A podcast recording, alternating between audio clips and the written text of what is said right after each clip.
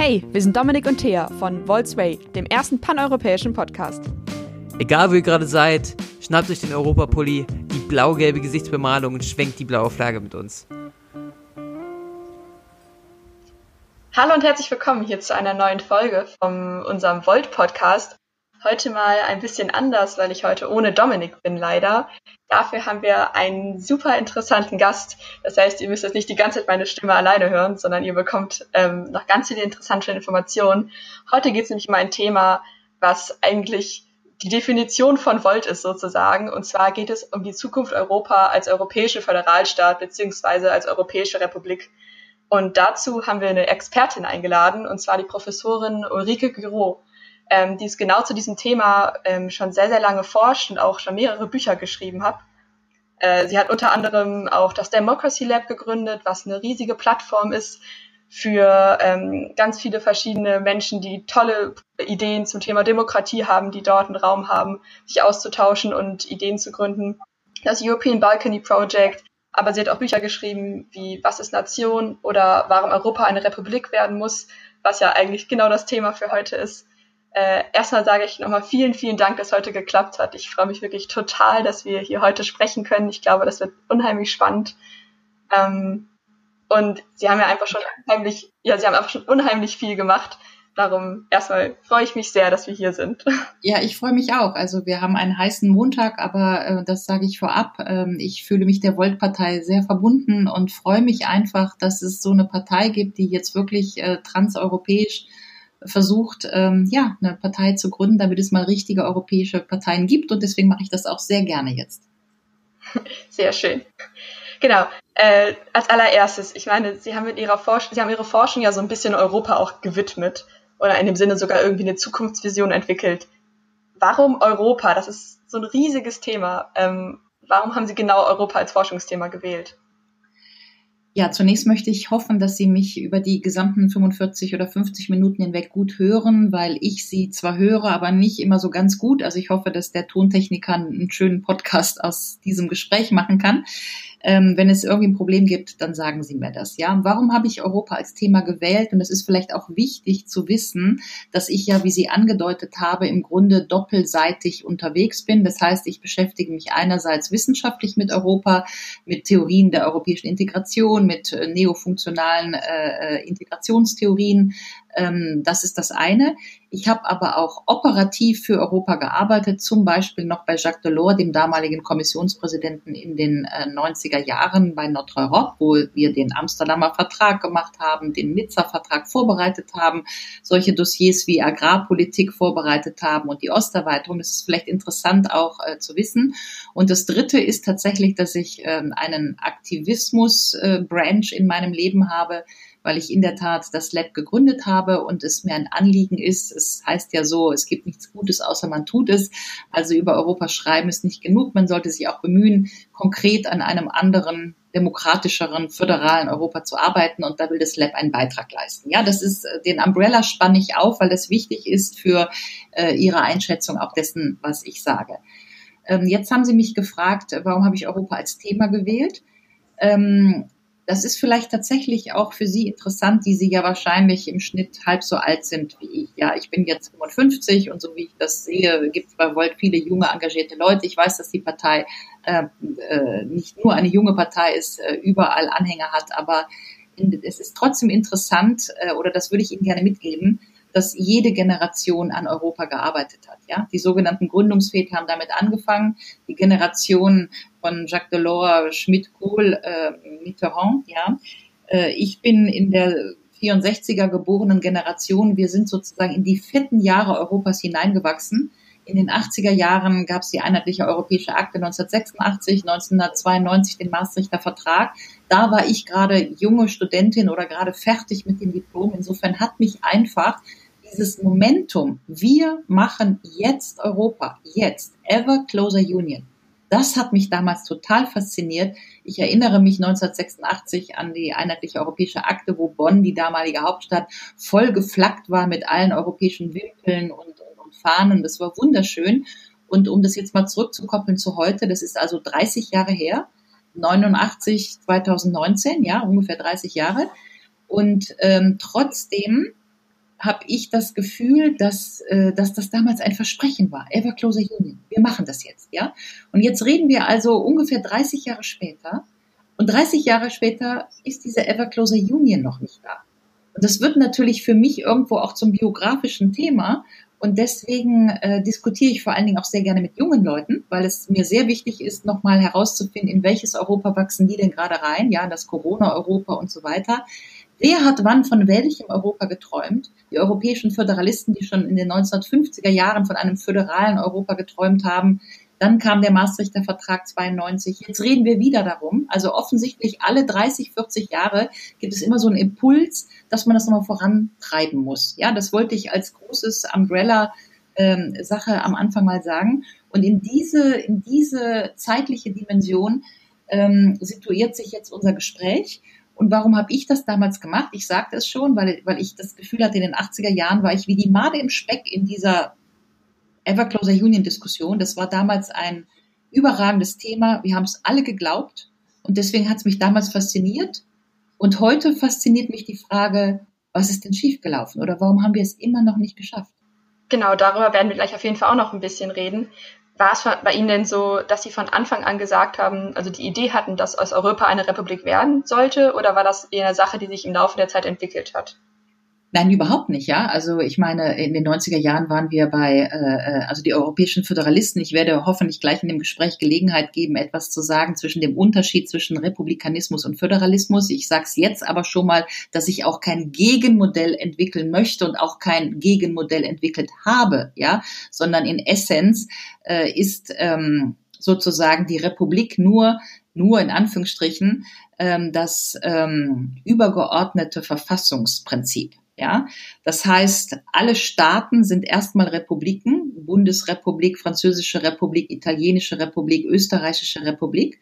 Und dann entscheiden diese Staaten, ob sie föderal sind oder nicht. Deutschland, Österreich, Italien sind im Grunde föderale Republiken äh, Polen und Frankreich sind zentralistische Republiken. Deswegen geht es mir mehr, und es ist mir ganz wichtig, das am Beginn schon mal zu betonen, es geht mir nicht darum zu sagen, ich möchte jetzt mit der Europäischen Republik-Idee äh, die europäischen Föderalisten besiegen oder ausstechen. Das ist ja gar nicht das Ziel, ja, sondern ich möchte einen wichtigen komplementären Gedanken, nämlich das Republikanismusprinzip in die Idee der Europäischen Föderation bringen. Ja, weil wie gesagt, äh, erst entscheidet man sich für die Republik und dann darüber, ob man eine Föderation sein möchte, ja oder nein, ja.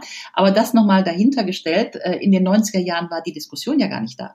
In den 90er Jahren, über die wir jetzt sprechen, weil Sie mich fragen, wie bin ich dazugekommen, äh, hatten wir Ever Closer Union, dann hatten wir die sogenannten Leftovers des Maastrichter Vertrages, wir haben damals gesagt, äh, wir wollen die Ever Closer Union und äh, wir hatten ähm, aber die Einstimmigkeit noch nicht richtig aufgehoben. Es hatte noch jedes Land einen Kommissar. Das wollten wir ja mal überwinden, dass jedes Land einen Kommissar schickt, sondern dass wir nur so viele Kommissare haben, wie wir politisch brauchen. All diese Dinge.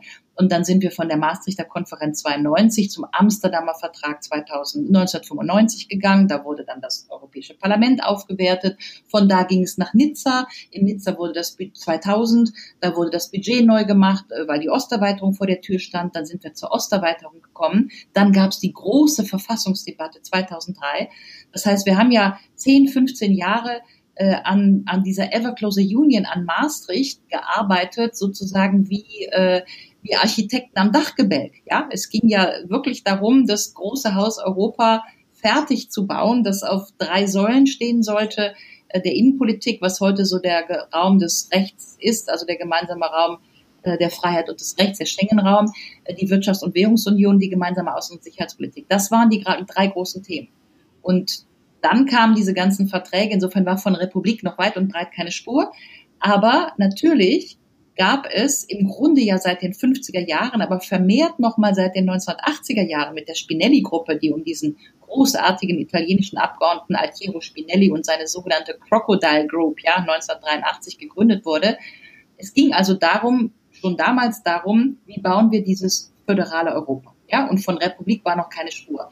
Und dass ich dieses Buch, um jetzt mal einen Bogen zu schlagen, 2016 geschrieben habe, ist ja eigentlich dann nur in der Rückschau gewesen, als ich dann 2016 gedacht habe, das kann doch nicht sein.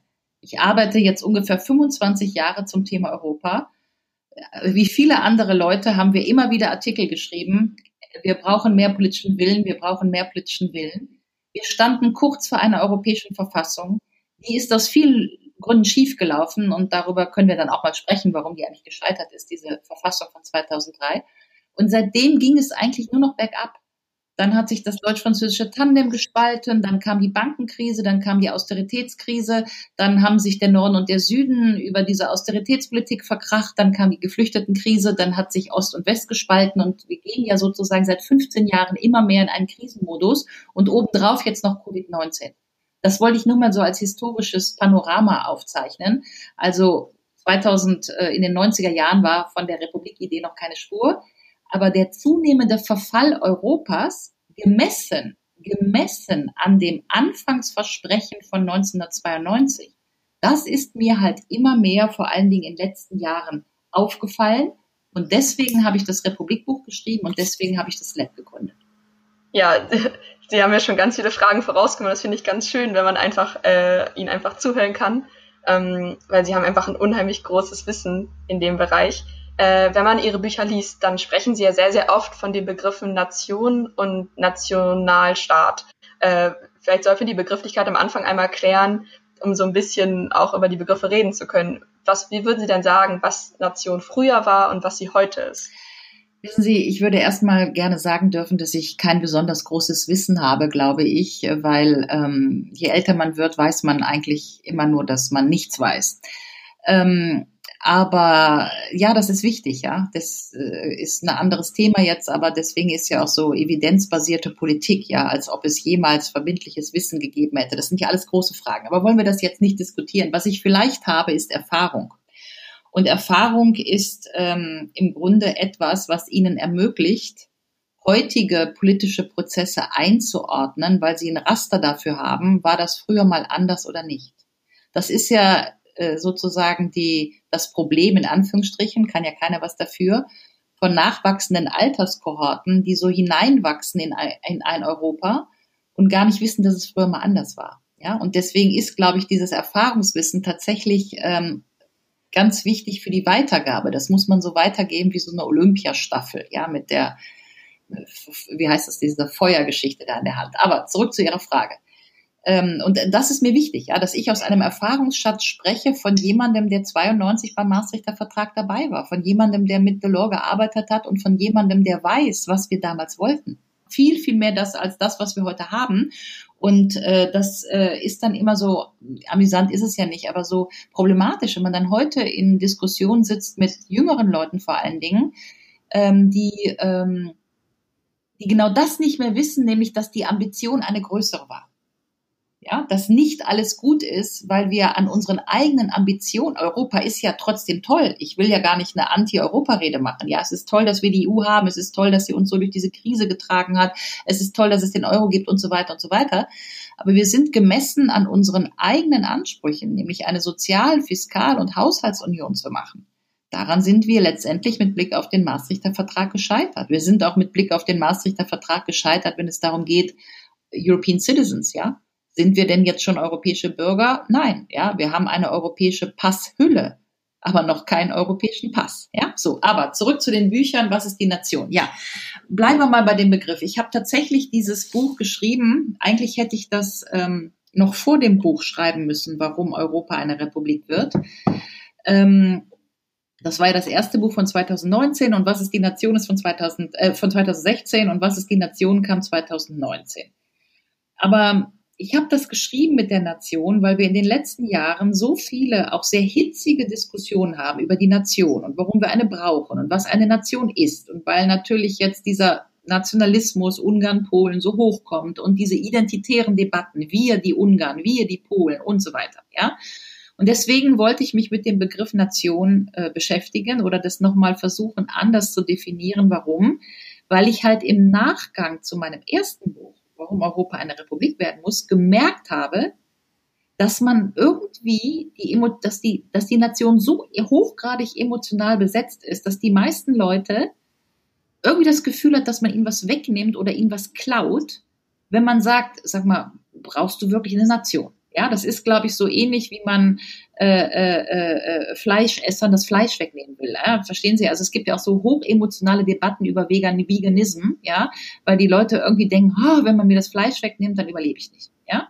Dabei ist das ja eigentlich Unfug, ja. Also zumindestens vegetarisch kann man wirklich sein, ohne, ohne zu sterben.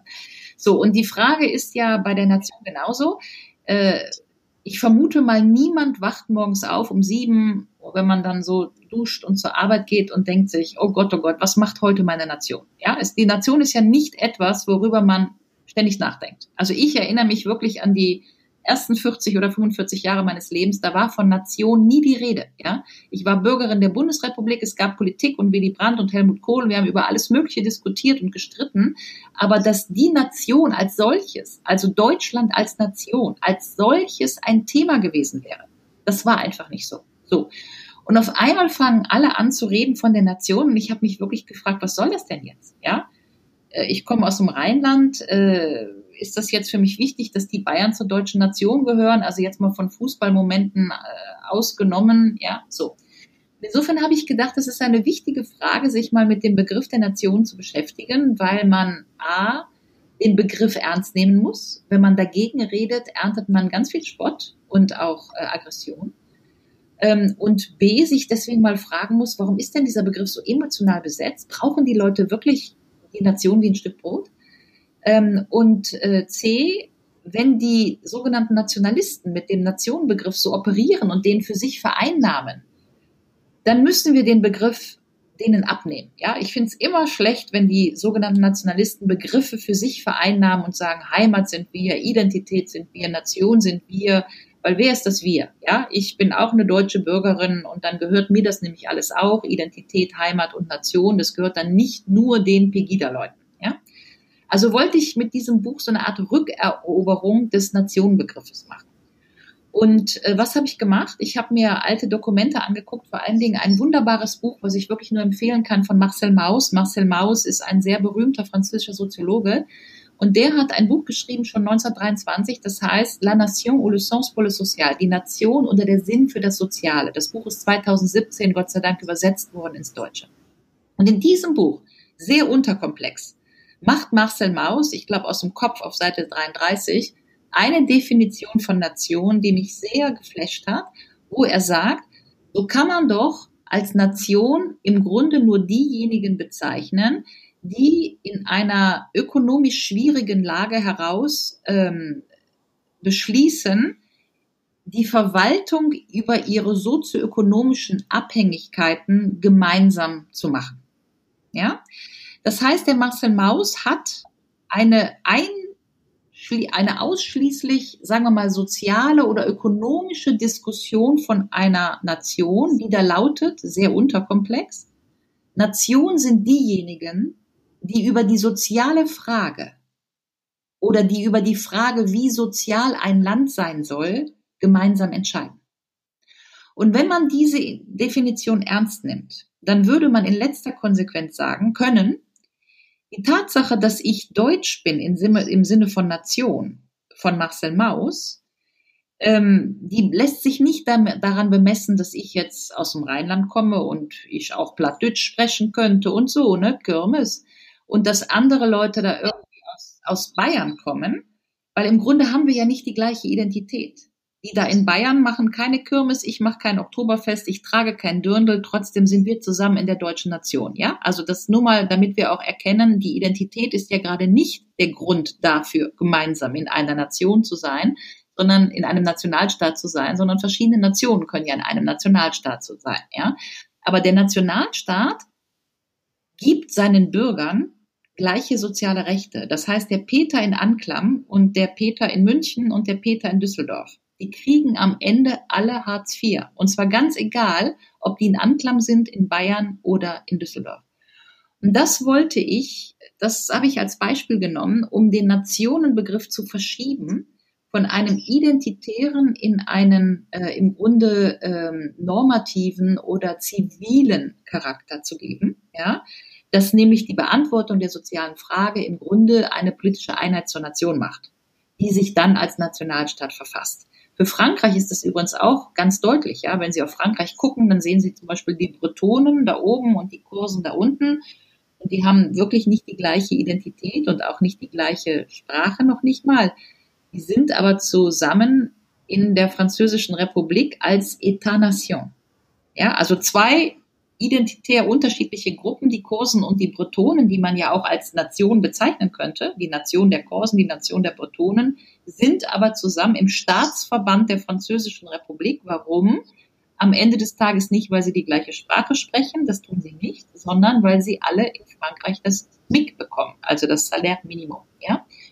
Und darüber wollte ich eigentlich reflektieren, um diesen Paradigmenwechsel zu machen von einer identitär geprägten Begriff der Nation zu einem, ähm, sagen wir mal, soziologisch geprägten Begriff der Nation, eigentlich auch um den Begriff der Nation nicht den sogenannten Nationalisten zu überlassen, sondern zu sagen, ja, wir können auch mit dem Nationenbegriff operieren, auch wenn es um Europa geht, aber eben nur dann, wenn wir die Nation als Einheit betrachten, die über das Soziale gemeinsam entscheidet. Und das müsste dann eben Europa sein. Aber warum fühlen sich dann trotzdem so viele Menschen so eng mit ihrem Land verbunden? Also Nationalismus ist ja eine Sache, die in dem Sinne auch irgendwie immer stärker wird und in verschiedenen Teilen der Welt ja auch wirklich, also sehr, sehr groß ist inzwischen. Also wenn Sie sagen, dass Nation, dass Nation oder Nationalität und Identität nicht zusammenhängen, wie kann man sich dann sowas erklären?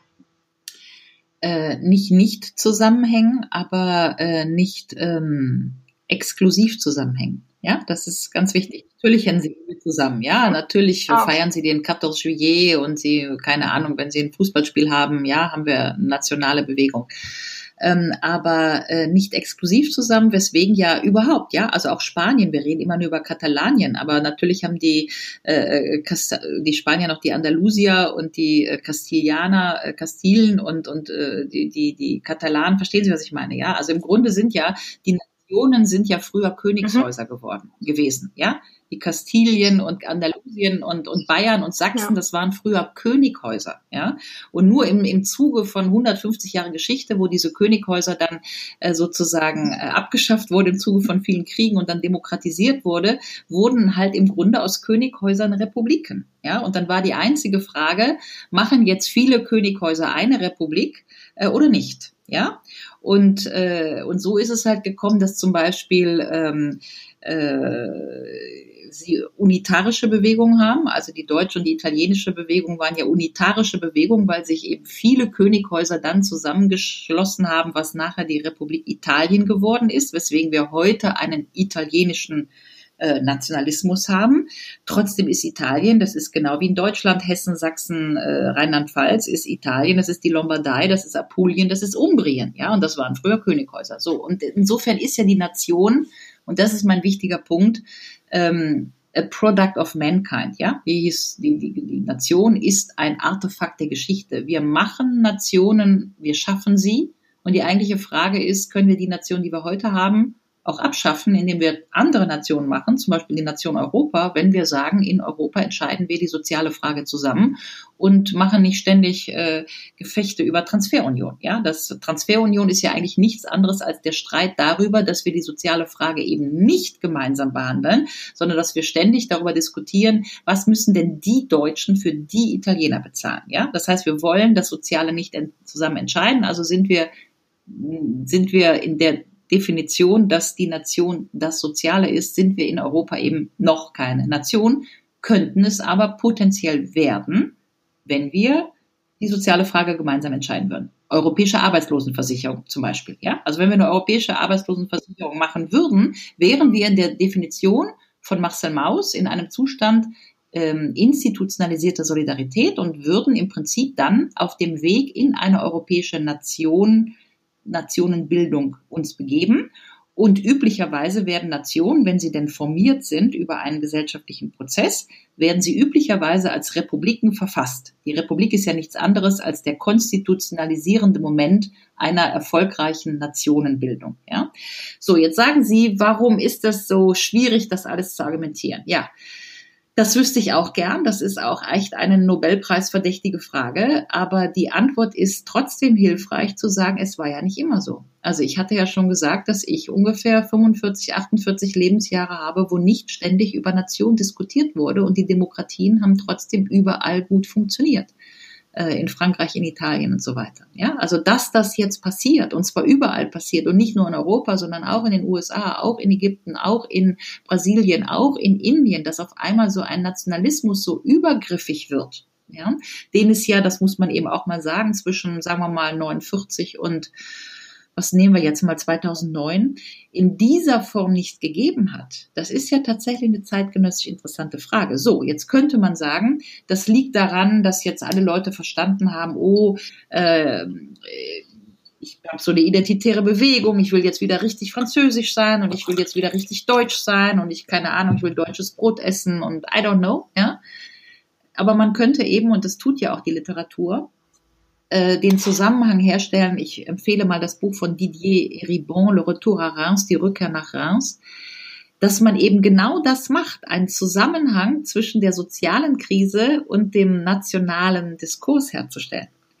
Und das Buch Die Rückkehr nach Reims ist ja, dass dieser Didier Eribon, der ein französischer Soziologe ist, in Paris wohnt, irgendwas aus irgendeinem Grund seine Familie in Reims besucht, ja, und äh, er ist halt der Einzige, der studiert hat, der es irgendwie geschafft hat. Die anderen Cousins sitzen da in Reims und haben, weil desindustrialisiert wurde, weil die sozial alle abgestiegen sind, haben die alle ihren Job verloren und auf einmal, weil er lange nicht mehr bei seiner Familie war, sieht er das gesamte soziale Elend seiner Familie und muss dann feststellen, dass die auf einmal alle Marine Le Pen wählen. Ja, und das zeigt, und Sie können das ja in Deutschland auch vermessen, aber in Frankreich ist es noch immanenter, wenn Sie sich äh, zum Beispiel Pas Pascal Perrinot, la, äh, la, la France au Franc äh, äh, an, angucken, die französischen Statistiken, aber die Wählerwander, die Wählerwanderung, ja, von den, von den 1983 von den Kommunisten zum Jean-Marie Le Pen, der Vater von Marine Le Pen, oder heute eben von der PS, der Partie Socialiste, die ja praktisch platt ist, äh, zum Rassemblement würde ja darauf verweisen oder verweist eigentlich eindeutig, dass wo die Klassenzugehörigkeit, die soziale Klassenzugehörigkeit über kommunistische oder sozialdemokratische Parteien nicht mehr gewahrt bleiben kann, also wo der soziale Stolz auch nicht mehr gewahrt bleiben kann, weil desindustrialisiert wird und weil vor allen Dingen auf dem Land die Leute ihre Arbeit verlieren und dann eben äh, die, die left behind sind. Ja, das haben wir ja auch in Deutschland diese Debatte, dass diese Kreise dann vermehrt identitäre Parteien wählen. Und da ist die Frage, wählen die diese Parteien, weil sie auf einmal sagen, jetzt weiß ich, dass ich Franzose bin, oder weil die sich denken, ich wähle die, weil ich wurde sozial verarscht. Ja, Entschuldigung für den Ausdruck, aber äh, natürlich ist das äh, auch Gelbwesten ähm, ein sozialer Protestlauf, dass man in die identitäre nationale Partei geht. Warum?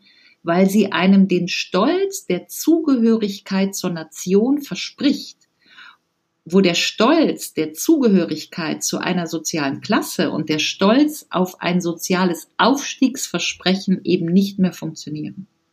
Und das, glaube ich, ist ganz wichtig und das können Sie für die äh, Trump-Amerikaner, das ist ja auch, da gibt's ja auch diese Bücher, ne, äh, White Trash, also ältere Männer, Industriearbeiter und so weiter. Also all die, die eigentlich ein Aufstiegsversprechen hatten, das aber nicht mehr funktioniert. Und deswegen ist es natürlich auch überwiegend männlich, überwiegend älter und so weiter, nicht ausschließlich, schon gar nicht eins zu eins.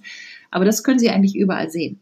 Und ähm, insofern würde man ja formulieren müssen, dass die nationalen Parteien eigentlich nur äh, in ein Vakuum äh, hineingehen, ja, was zuvor entstanden ist. Warum? Weil der soziale Zusammenhalt nicht mehr funktioniert. Und das versuche ich halt in dem Buch, was ist die Nation, äh, zu zeigen. Das gilt übrigens auch für Großbritannien. Ja, Sie können eins zu eins nachweisen, dass die UKIP-Wähler, die beim Brexit für äh, Leave gestimmt haben, sich im Grunde ins eigene Knie geschossen haben, weil das Letzte, der da noch ein bisschen Geld hinbringt, sind diese ganzen Zuschüsse der Europäischen Union, weil äh, unter Thatcher hat das hat Großbritannien wahnsinnig desindustrialisiert. Die haben ja nur noch Finanzindustrie, ja, und deswegen sind die ganzen ruralen Gegenden, vor allen Dingen so North England, Northwest England, die sind ja äh, sozusagen industriell verwaist. Und in dieser Situation gab es eine horrende Arbeitslosigkeit, aber das ist ja keine Reaktion auf die EU, die im Grunde noch hilft mit Geld, sondern es ist eigentlich eine Spätfolge des Liberalismus von Margaret Thatcher in den 1980er Jahren.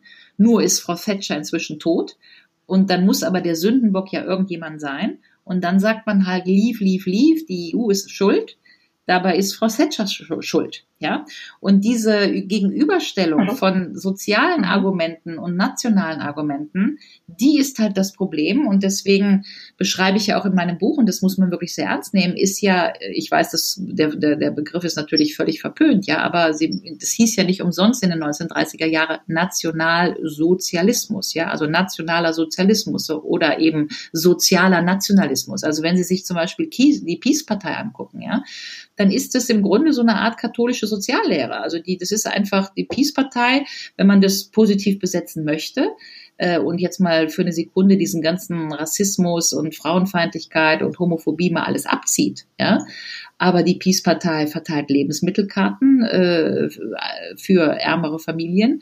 Sie hat eine Vervierfachung des Kindergeldes durchgesetzt. Also sie macht eine soziale Politik. Ja, und deswegen ist es natürlich im Grunde eine nationalsoziale Politik oder eine sozial-nationale Politik, e-, egal wie Sie es wenden. Worauf ich hinaus will, ist, das zeigt ja eigentlich, dass die Definition von Marcel Maus die gute Definition ist. Nation ist die, die über die soziale Frage gemeinsam entscheiden. Und da Sie mit der sozialen Frage heute viele abholen können, genau deswegen können, weil wir horrende äh, Ungleichheit in der Gesellschaft inzwischen haben, das ist ja ein offenes Geheimnis, Deswegen funktioniert weltweit in den USA White Trash, äh, im, in diesem Bible Belt, in diesen Rust Belts und so weiter, funktioniert der ähm, Populismus so gut, weil die Nationalisten eben in diese Kerbe stechen. Ein gutes Buch dazu ist übrigens auch Paul Mason, ne, wenn man das für Großbritannien nachlesen möchte. Würden Sie also sagen, dass, dass Europa und Nationen äh, Gegensätze sind? Nein, würde ich nicht, sondern, oder zumindest nicht, äh, also nochmal zu den Begrifflichkeiten. Also in, in, im Französischen, ja, sind ja im Grunde Nation, Republik und Etat fast synonyme Begriffe. Das heißt, wenn wir jetzt nochmal zurückgehen zur Nation und dem Begriff von Marcel Mauss, es gibt Menschen, die in einer bestimmten Situation, zum Beispiel jetzt Covid-19, jetzt dieses Rettungspaket von Europa. Wir stellen alle fest, oh mein Gott, wir, wir hängen so zusammen in Europa. Wir kriegen keine Atemmasken, keine Ahnung, äh, das muss alles hier in Europa fabriziert werden. Wir brauchen die Zitronen aus Spanien, selbst Corona. Äh, wir können nicht die Lieferwagen an der Grenze, der ganze Binnenmarkt, ja, das kriegen wir nicht mehr auseinander. So, das stellen wir also fest. Wir stellen fest, alle hängen vom Binnenmarkt ab und keiner kann den Binnenmarkt alleine retten. Das stellen wir gerade fest ja, und fechten dieses Argument durch 1,8 Billionen für das Rescue Package. Was steht dahinter? Dahinter steht ja eigentlich genau die Definition von Marcel Maus, die ich da versuche zu zitieren, nämlich, dass eine Nation ist institutionalisierte Solidarität. Nation ist da, wo sich die Frage, helfe ich oder helfe ich nicht, nicht mehr stellt. Wenn ich irgendwo keine Ahnung was ein Erdbeben habe, ja, dann kann ich einen Beschluss herbeiführen, schicken wir da irgendwie Hilfe hin, ja oder nein, ja. Aber wenn ich sozusagen äh, in Deutschland, aber wenn ich in, im Saarland ein Erdbeben hätte, würde sich die Frage nicht stellen, ja, weil es ist, es sind eben nationale Bürger, Mitbürger. Da wird einfach geholfen, ja. Also da, wo sich die Frage nach Solidarität nicht mehr stellt, weil die Solidarität nicht beliebig ist, sondern institutionalisiert, dann geht es nicht mehr, helfen wir den Italienern ja oder nein, sondern natürlich helfen wir weil es institutionalisiert ist. Da ist die Nation. Und vor diesem Hintergrund sind Europa und Nation überhaupt kein Widerspruch, wenn man sich auf diese Begrifflichkeit einlässt, die ich versuche vorzuschlagen, Marcel Maus, Nation als institutionalisierte Solidarität. Und der Moment, in dem dann diese Institutionalisierung von Solidarität erfolgt, jetzt zum Beispiel, ja, dieser äh, europäische Gipfel im Mai, äh, dieser eins, das war ja können wir gleich drüber sprechen, Hamiltonian Moment, ja oder nein, aber immerhin haben wir einiges an Geld auf den Tisch gelegt. Wir haben also Solidarität institutionalisiert, zum ersten Mal gemeinsame Anleihen gemacht. Das ist ja im Grunde, könnte man das in der Definition von Max Maus bezeichnen als ein Schritt in eine Nationenwerdung. Wir werden unserer wechselseitigen sozioökonomischen Abhängigkeit in Europa als europäische BürgerInnen immer mehr bewusst. Und weil das so ist, ja, fangen wir an, über solche Fragen wie, brauchen wir nicht eine europäische Arbeitslosenversicherung, brauchen wir ein europäisches Grundeinkommen? Wir fangen also an, über diese Sachen zu diskutieren. Und weil wir sie über sie diskutieren, diskutieren wir ja eigentlich schon längst über die soziale Frage in Europa. Wir diskutieren also schon längst über die Frage, sollen wir sie gemeinsam lösen und beantworten. Dann gibt es diejenigen, die sagen, nein, auf keinen Fall, ich will keine Transferunion. Und dann gibt es die anderen, die sagen, doch, wir wollen die europäische Frage, die soziale Frage in Europa gemeinsam lösen. Wir machen jetzt eine europäische Arbeitslosenversicherung. Also das diskutieren wir ja gerade. Und die Tatsache, dass wir das diskutieren, ist im Grunde ein Prozess der Vergesellschaftung, weil wir als Gesellschaft diese Abhängigkeit realisieren und dieser Prozess der Realisierung der Vergesellschaftung und der Abhängigkeit ist der Prozess der Nationenwerdung. Wenn die Volt-Partei jetzt super erfolgreich ist und bei den nächsten Europawahlen 35 Prozent bekommen und sie diesen Prozess, das ist schön. ja, deswegen, sie müssen immer Sprechakt, ja, sagen, was sie wollen wenn also Volt 2024 35 Prozent hat und mit diesen Argumenten eine Riesenkampagne äh, führen würde und das geht auch noch super gut und wir machen diesen Bewusstseinsprozess immer weiter und hätten 2024 eine europäische Arbeitslosenversicherung, dann wären wir sehr weit fortgeschritten auf dem in dem, auf dem Weg der Nationenwerdung de facto, ja, weil wir es dann diskutiert hätten, dann würden wir Solidarität institutionalisieren, zum Beispiel eine europäische Arbeitslosenversicherung. Und in dem Moment würde uns klar, Moment mal, wir müssen die Nation, die wir da gerade durch einen Prozess der Vergesellschaftung geschaffen haben, diese Nation müssen wir natürlich konstitutionalisieren und Nationen, die sich eine Verfassung geben, nennt man meistens in Europa Republik. Ja? Und das nur, um zu sagen, dass die Begriffe Nation, Republik, Staat im Grunde fast synonym verwendet werden können. Die Nationenbildung ist ein Prozess.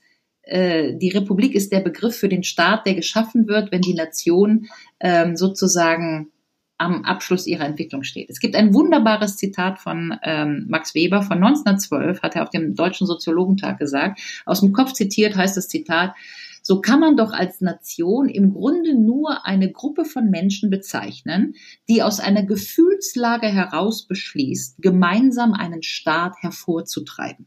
Ja? Das heißt, wenn wir jetzt sagen, 500 Millionen europäische Bürger minus die Briten, wir sagen jetzt, okay, das mit China und USA, das fühlt sich irgendwie nicht so gut an. Jetzt haben wir noch Covid-19 und das ist alles, keine Ahnung, fühlt sich ein bisschen problematisch an, Brexit obendrauf. Wir beschließen jetzt, ja, wir, die Bürgerinnen Europas, wir beschließen jetzt gemeinsam aus einer Gefühlslage heraus, dass irgendwas passieren muss mit Europa, beschließen wir einen Staat gemeinsam hervorzu, hervorzutreiben. Und dann würde uns das gelingen. Keine Ahnung, das könnte ja das Ergebnis sein von Frau von der Leyen Zukunftskonferenz. Und dann müssten wir diesen Staat verfassen und dann, dann wäre das wahrscheinlich eine Europäische Republik, weil den Staat, den wir dann verfassen würden, den würden wir Europäische Republik nennen. Ja, und das wollte ich nur sagen, um diese drei Begriffe Nation, Staat, Republik mal miteinander zu verknüpfen. Aber wichtig ist, dass wir das Prozedurale erkennen, dass alles, was sich auf Staat und Nation bezieht, immer prozedural ist. Staaten kommen und gehen, ähm, ja, sonst würden ja die Katalanen nicht drüber nachdenken, ob sie aus Spanien raus und in Europa rein oder die Schotten, dass sie aus UK raus und in Europa rein und so weiter. Sie sind wahrscheinlich zu jung, um es zu wissen, aber ich kannte noch die Tschechoslowakei. Ja, heute ist das die Tschechische Republik und die Slowakische Republik. Wir haben aus zwei, aus einem Staat haben wir zwei gemacht. Die Republik Kosovo haben wir einfach mal geschaffen. Ja, das heißt, mhm. das, das, das Nicht-Statische, das ist das, das Prozedurale zu erkennen. Das ist schon mal der erste Schritt zur einem Prozess der Vergesellschaftung einer europäischen Nationenwerdung, die dann in einen Verfassungsprozess münden könnte. Und sollte das so bekommen, sollte das so kommen, würden wir wahrscheinlich eine Europäische Republik gründen. Ähm, sie hat eben auch schon über den Vertrag von Maastricht gesprochen und über die ganzen, ähm, auch die Finanz- und Flüchtlingskrise angesprochen äh, und generell auch gesagt, dass es, dass es ja auch einige Fehler gab, die gemacht wurden, natürlich auch gerade aus wirtschaftlicher Sicht. Können Sie mal ein paar von den Fehlern erläutern, die Ihrer Meinung nach dazu geführt haben, dass manche Dinge in der EU nicht so funktionieren, wie sie funktionieren sollen?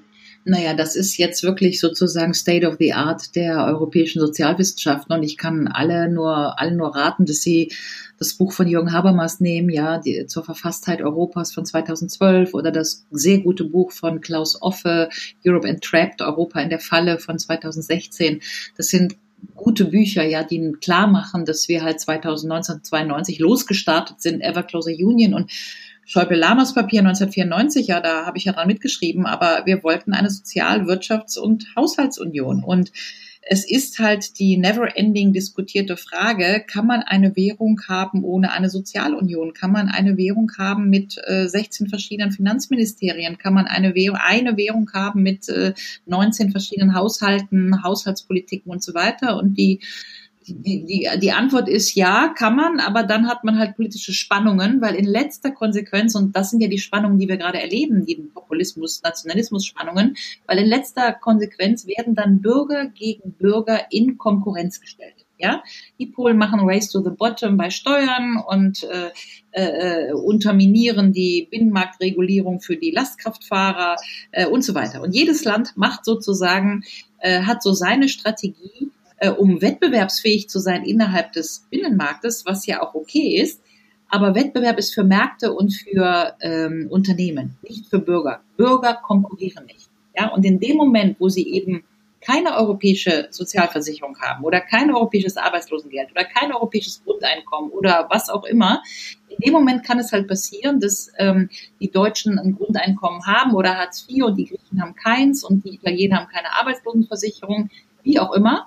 Und dann kommen genau die Diskurse zustande, die wir ja jetzt immer beklagen. In Deutschland sagen die Populisten, äh, äh, was sollen wir alles für die Italiener bezahlen? Wir gehen doch hier mit, keine Ahnung was, 65 in Rente und die Italiener mit 50. Ähm, das heißt, wir schicken Bürger zueinander in Konkurrenz und das tun sie nicht. In der Bundesrepublik Deutschland können sie in Hessen wohnen oder in Brandenburg oder was auch immer. Ja, im Zweifelsfall kriegen sie das gleiche Arbeitslosengeld. Trotzdem ist die Bundesrepublik ein föderaler Staat. Das heißt, die Rechtsgleichheit der Bürger ist ganz wichtig. Und was ist jetzt der Fehler? Seit Maastricht haben wir das nicht gemacht. Wir haben die Sozialunion nicht gemacht, die Fiskalunion nicht gemacht, die Haushaltsunion nicht gemacht. Wir haben immer wieder darüber diskutiert. Ich kann auch den Hörerinnen und Hörern nur empfehlen, gucken Sie sich nochmal an, äh, nicht nur Schäuble Lammers Papier ist im Internet 1994, sondern 2012 auch Genuine Economic and Monetary Union, G, ähm, äh, GEMU, ja, äh, das ist das Papier der fünf Präsidenten vom 5. Dezember 2012 aus dem Kopf. Und da steht das alles drin, vor Building Blocks. Das haben wir 2012 nicht gemacht, weil wir uns nicht darauf einigen konnten. Dann kam die Bankenkrise, dann flog uns das ganze System um die Ohren. Und am Ende des Tages geht jedes Land immer in die Konkurrenz und hat dann zum Beispiel eben Sozialsysteme abgesenkt, ja, die Portugiesen oder absenken müssen. Die Portugiesen, die Griechen, die Italiener um staatlich konkurrenzfähig zu sein. So, und insofern ist die Quintessenz dessen, was ich sagen möchte, wir können natürlich so weitermachen wie bisher, aber dann, wenn wir die Bürger zueinander in Konkurrenz schicken, verlieren wir die europäische Demokratie. Vielleicht erinnern sich einige an den Satz von Frau Merkel, die mal gesagt hat, äh, äh, scheitert der Euro, scheitert Europa. Und das ist falsch. Der eigentliche Satz ist, bleibt der Euro, wie er ist, dann scheitert die europäische Demokratie. Das ist der Film, in dem wir alle sitzen, weil wir die sozialen Spannungen nicht ausgleichen, weil wir keine Haushaltsunion haben, weil, weil, weil. Ja, es sei denn, dass der Ratsbeschluss vom Mai jetzt der erste Einstieg in diese Gemeinsamkeiten sind. Und wir sehen ja seit einiger Zeit, dass die europäischen Demokratien scheitern. Wir sehen seit einiger Zeit, dass die Rechtsstaatlichkeit scheitert. Wir sehen seit einiger Zeit, dass wir diese ganzen populistischen Spannungen haben. Aber die haben wir doch nicht, weil jetzt auf einmal 60 Millionen Polen aufgewacht sind und gesagt haben, oh, ich fühle mich so polnisch. Sondern wir haben ja auch nicht die Nationalisten und die Identitären jetzt im System, sondern was wir haben, sind doch völlig gespaltene Länder. Polen ist gespalten 50 zu 50 in Ost- und Westpolen, wie wir bei den letzten Wahlen gesehen haben. Die Ungarn sind gespalten. Frankreich ist gespalten in Macronisten, in Marine Le Pen und in Gilets jaunes. Deutschland ist gespalten. Italien ist gespalten. Wir sind alle Länder gespalten entlang der europäischen Frage. Und das hat doch nichts mit Nationalismus zu tun, weil wir ja jetzt nicht irgendwie 18 Millionen Deutsche sind, die jetzt national geworden sind, sondern es hat viel damit zu tun, dass die soziale Frage gescheitert ist, weil wir die Sozialunion, die Fiskalunion, die Haushaltsunion in Europa nicht gemeinsam gemacht haben. Und weil wir das nicht gemeinsam gemacht haben, sondern zueinander in Konkurrenz gegangen sind. Ja? Deswegen haben wir jetzt den Populismus und den Nationalismus. Das sind natürlich ganz komplexe sozusagen ähm, Entwicklungen. Und trotzdem ist es falsch zu sagen, dass, äh, um es mal einfacher zu sagen, die EU als solche, die liberale EU, hat eben nicht allen gleichermaßen genützt, sondern sie hat de facto wirklich vielen Bürgerinnen und Bürgern in Europa eher nicht genützt. Und diejenigen wurden dann sozial nicht mehr gehalten. Warum? Weil wir halt über die soziale Frage zueinander in Konkurrenz getreten sind, ja, weil die Staaten sollten ja wettbewerbsfähig sein in Europa. Und das hat uns in letzter Konsequenz den Populismus und den Nationalismus eingebrockt. Und deswegen bleibe ich dabei oder gehe wieder zurück zu dem, was wir eben diskutiert haben. Europa hieße, die soziale Frage gemeinsam zu diskutieren. Dann sind wir bei der Republik. Warum? Weil die Republik ist ja das komplementäre Element zur Föderation und heißt nichts anderes als die Rechtsgleichheit der, der Bürger. Die Rechtsgleichheit der europäischen Bürgerinnen und Bürger. Das ist die Definition der Republik von Cicero diejenigen, die sich entschließen, in den Zustand der Rechtsgleichheit zu gehen, die begründen eine Republik. Und es ist völlig egal, ob sie Finne oder Slowene oder Italiener oder Deutsche sind. Für die Frage, ob wir eine europäische Arbeitslosenversicherung haben sollten oder nicht, ist es ja nicht relevant, ob sie Italiener, Finne oder Slowene sind, sondern es ist wahrscheinlich eher relevant, ob sie eher links sind oder eher konservativ oder eher liberal. Ja? Und wenn es dann um die Höhe der europäischen Arbeitslosenversicherung ginge, dann wäre erst recht relevant, wie sozial sie sind oder wie liberal. Ja, insofern hat das ja mit Nationalität überhaupt nichts zu tun. Und ähm, deswegen, weil ich das entwirren wollte, diesen Nexus Lexus aus so, sozialer Frage und Nationalismus, schlage ich die Republik vor. Warum? Weil sie dieses Spannungsverhältnis der Konkurrenz der europäischen Bürger zueinander aus dem System nehmen würde, weil Republik, wie gesagt, eigentlich nichts anderes heißt, als dass wir uns darauf einigen, wir sind gleich vor dem Recht als europäische BürgerInnen. Und das sind wir nicht. Wir sind gleich vor dem Recht heißt natürlich auch bei den Kernfragen des bürgerlichen Daseins, also bei Wahlen, bei Steuern, beim sozialen Zugang, und das sind wir eben nicht. Wir haben ja haufenweise Klagen anhängig beim EuGH, ob ein Bulgare, der in Wien arbeitet, äh, Kindergeld für seine Kinder bekommt. Ja? Das heißt, wir sind ja nicht rechtsgleich. Wir werden ja permanent diskriminiert nach Nationalität. Ähm, eine Witwe, äh, eine deutsche Witwe von einem niederländischen Mann, die nach dem Tod ihres Mannes in den Niederlanden zurückgezogen ist nach Deutschland, kriegt das niederländische Witwenrente nicht, weil sie jetzt den Wohnsitz in Deutschland hat. Ja? Das heißt, wir haben ja wahnsinnig viele Diskriminierungsmodi für die europäischen Bürgerinnen im System, die an der Nationalität festgemacht haben. Und warum? Weil wir uns noch nicht, das ist ja mein Diskussionsangebot, weil wir uns noch nicht darauf geeinigt haben, dass, wenn die europäische Demokratie gelingen soll, wir eine notwendige, wenn auch nicht hinreichende Bedingung erfüllen müssen. Und diese Bedingung ist, die Bürger sind gleich vor dem Recht. Die Bürgerinnen einer Demokratie sind, müssen gleich vor dem Recht sein, damit diese Demokratie äh, gelingen kann. Und das hieße Republik. Damit haben Sie ja eigentlich schon, wie gesagt, eine perfekte Definition gemacht, wie eine Republik aussehen könnte, die eben diese Probleme lösen kann, die momentan existieren. Dann würde ich jetzt einfach ganz zum Schluss einmal fragen, was, also was sehen Sie für die Zukunft? Also was glauben Sie, wie man mit den Spannungen, die zum Beispiel momentan in der EU herrschen, aufgrund von Flüchtlingskrise, Corona-Krise, wie, wie sollte man damit am besten umgehen? Also ich bleibe noch mal kurz bei den Bürgerinnen und dann sage ich noch mal was Generalisierendes. Aber deswegen ist für mich dieser, diese Conference von The Future äh, of Europe von Frau von der Leyen, die jetzt begonnen hat, sehr wichtig. Und ich kann dir, der Volt-Partei und allen Mitgliedern nur raten, dass sie sich damit auseinandersetzen. Ja, die Bürgerinnen sollen ja befragt werden zur Zukunft Europas. Und da ist nämlich schon im Grunde, da beißt die Maus schon, äh, wie heißt es da, äh, da, da, da ist schon der, der, das die erste Henne- und Ei-Frage, ja? Weil die BürgerInnen Europas sollen zur Zukunft Europas befragt werden. Tatsache ist aber, wir sind nicht BürgerInnen Europas. Wir sind in letzter Konsequenz, sind wir Finnen, Deutsche, Österreicher und so weiter, wenn es auf Wahlen, das Soziale und die Steuern kommt, ja? Das heißt, wenn ich eine Forderung erheben müsste oder könnte, für den Outcome dieser Zukunftskonferenz, dann würde ich sagen, Frau von der Leyen, wir möchten, und das ist eine ganz banale Forderung, wir möchten vor 2024, vor den Europawahlen 2022, wirklich europäische BürgerInnen sein. Bevor wir zur Wahl gehen als, Euro, als European Citizens, bevor wir alle aufgerufen sind als European Citizen, möchten wir es wirklich sein. Denn wir sind es nicht oder nur halb. Wir haben zwar, wenn Sie jetzt nach Frankreich gehen, haben Sie da die gleichen Anspruchsrechte. Sie können auch über komplizierte Mechanismen ihre, ihre Rentengeschichten irgendwie mitnehmen. Ähm, Sie können auch keine Ahnung was äh, im Sudan aufs französische Konsulat als deutsche Bürgerin, ja. Aber wir sind in dem, was Pierre Rosan Vallon le Sacre du Citoyen nennt, das Heiligtum des bürgerlichen Daseins, sind wir eben nicht gleich, sondern auf der staatsbürgerlichen Ebene sind wir halt Finne, Rumäne, was auch immer. Ja? Und deswegen wäre das eine ganz wichtige Forderung, dass wir sagen, Frau von der Leyen, wenn alle europäischen Dokumente, all official documents, everywhere you can read les citoyens européens, European citizens, let us really be European citizens.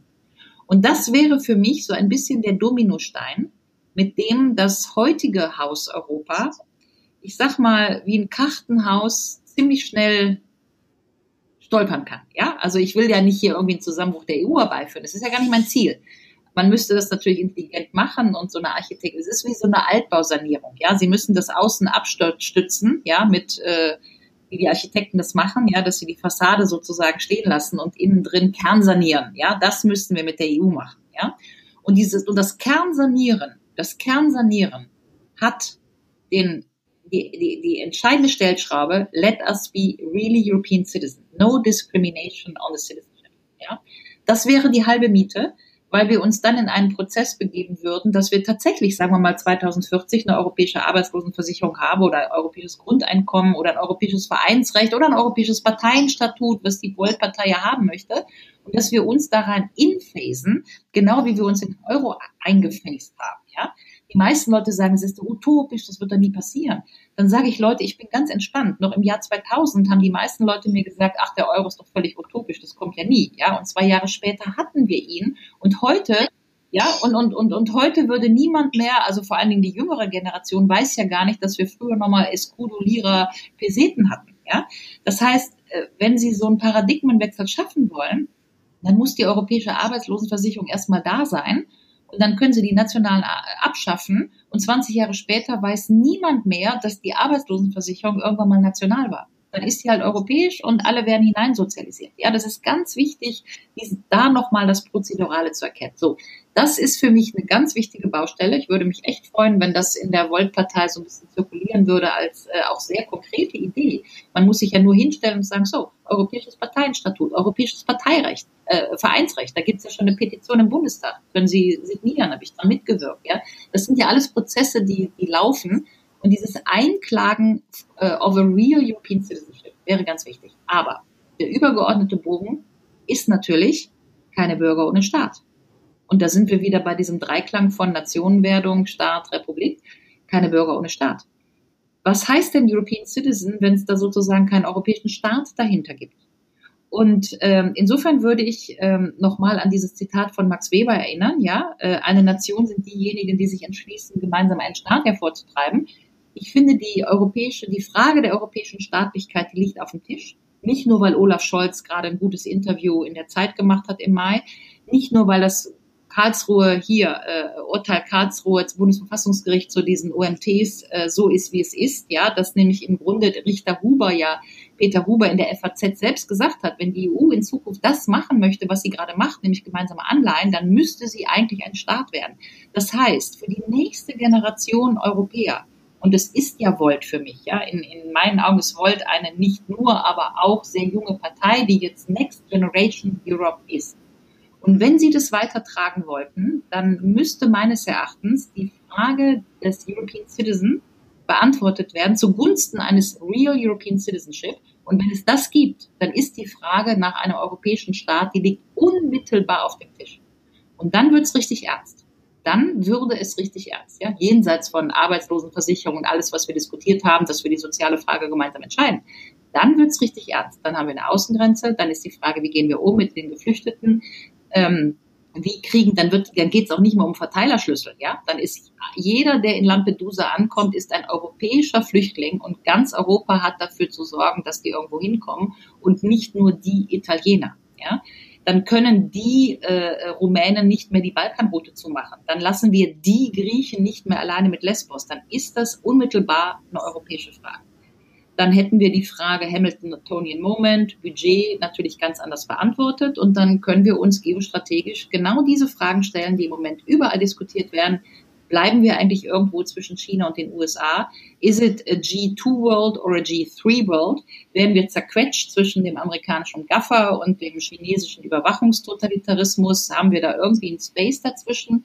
Bauen wir jetzt den europäischen Schnellzug mit Siemens und Alstom oder kaufen wir demnächst die chinesischen Züge? Also haben wir hier überhaupt sozusagen im Grunde politische Macht, die wir entfalten könnten zugunsten eines europäischen öffentlichen Guten. Und das ähm, ist natürlich die geostrategische und die geoökonomische Frage einer europäischen Stärke und einer europäischen Projektion, ja, de facto auch einer europäischen Machtprojektion.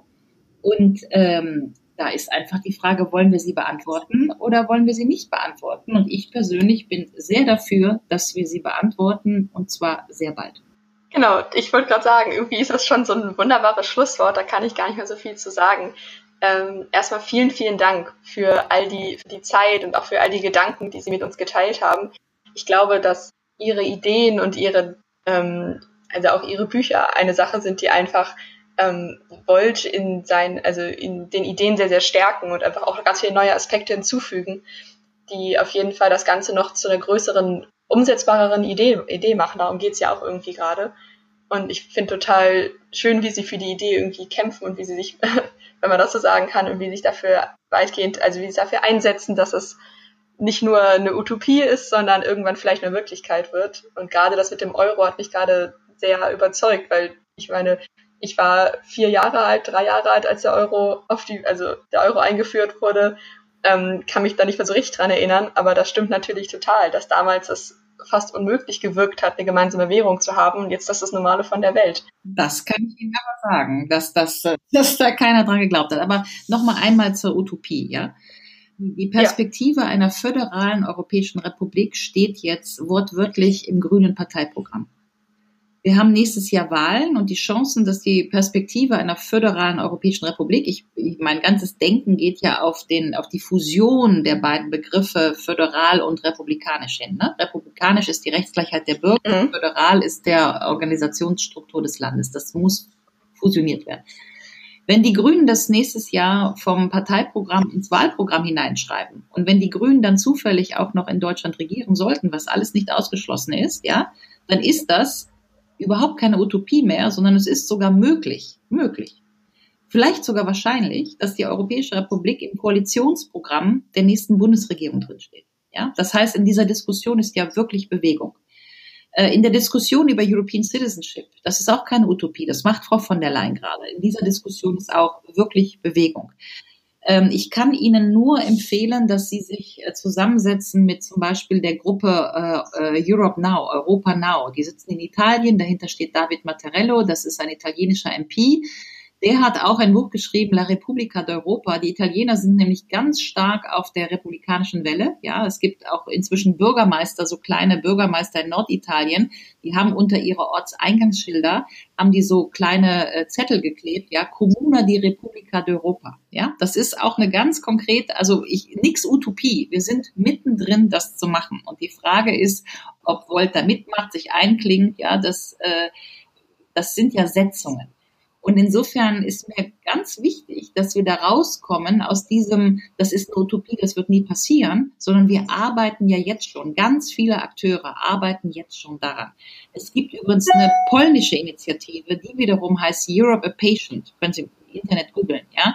Die bauen jetzt gerade so ein europäisches NGO-Netzwerk auf, das für die Just Transition, für die Next Generation Europe. Ja, da, da kann man auch mal hingucken. Also die Italiener, Europe Now, die Polen, dann gibt es ja unter anderem von European Alternatives oder vom European Democracy Lab dieses Citizens Takeover Netzwerk. Ja, da könnten Sie auch äh, äh, Application machen, dass Sie in dieses Netzwerk kommen. Das sind 56 europäische NGOs, die genau das Ziel haben, nämlich Citizens Takeover Europe nach dem Motto wir wollen jetzt wirklich das machen, was Jean Monnet damals schon gesagt hat. Europa, das heißt nicht Staaten zu integrieren, sondern Menschen zu einen. Und zwar einen in einer Demokratie und zu einen auf der Grundlage gleichen Rechtes. Deswegen Citizens Take Over Europe. Ja?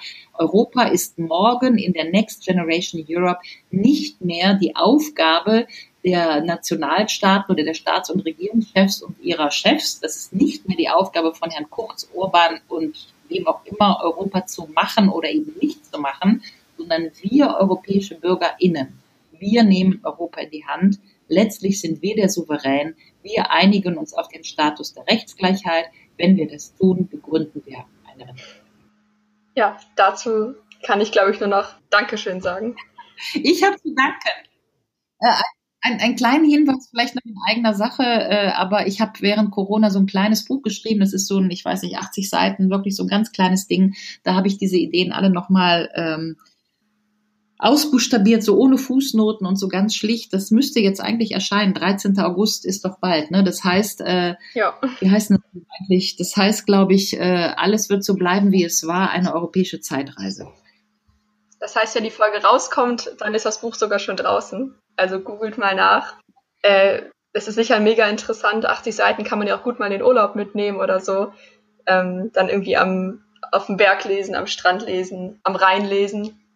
Als Rheinländer natürlich auch. Genau. Ähm, genau. genau. Äh, das klingt auf jeden Fall super interessant. Und äh, nächste Woche, also nächste Folge, gibt es dann ein paar Updates über andere Volt-Kapitel um Deutschland herum. Also wir reden mit Volt Österreich und noch ein paar anderen äh, Leuten und es ist super interessant mal zu sehen, wie da gerade gearbeitet wird, was da gerade wichtige Themen sind. Ähm, genau. Vielen Dank, Ulrike Büro, dass Sie sich die Zeit genommen haben. Ja, wunderbar, aber dann ladet doch mal die, die, die Marta äh, Olecik aus Polen, die kann man doch auch mal einladen in diesen, in diesen Podcast mit ihrem Europe a Patient, ja, oder eben David Matterello, dass das, äh, also wie auch immer, ich will das hier gar nicht äh, äh, hijacken, aber wenn ihr äh, von mir äh, Namen wollt, wo man nochmal einen Polen oder Italiener in diesen Podcast reinholen könnte, dann habe ich immer ein paar Namen. In petto, wollte ich nur nochmal sagen. Sehr, sehr gerne. Wir freuen uns immer über Gastideen. Ja. Das, ähm, je mehr Leute hier in dem Podcast sind, desto mehr tolle Ideen bekommen wir. Super.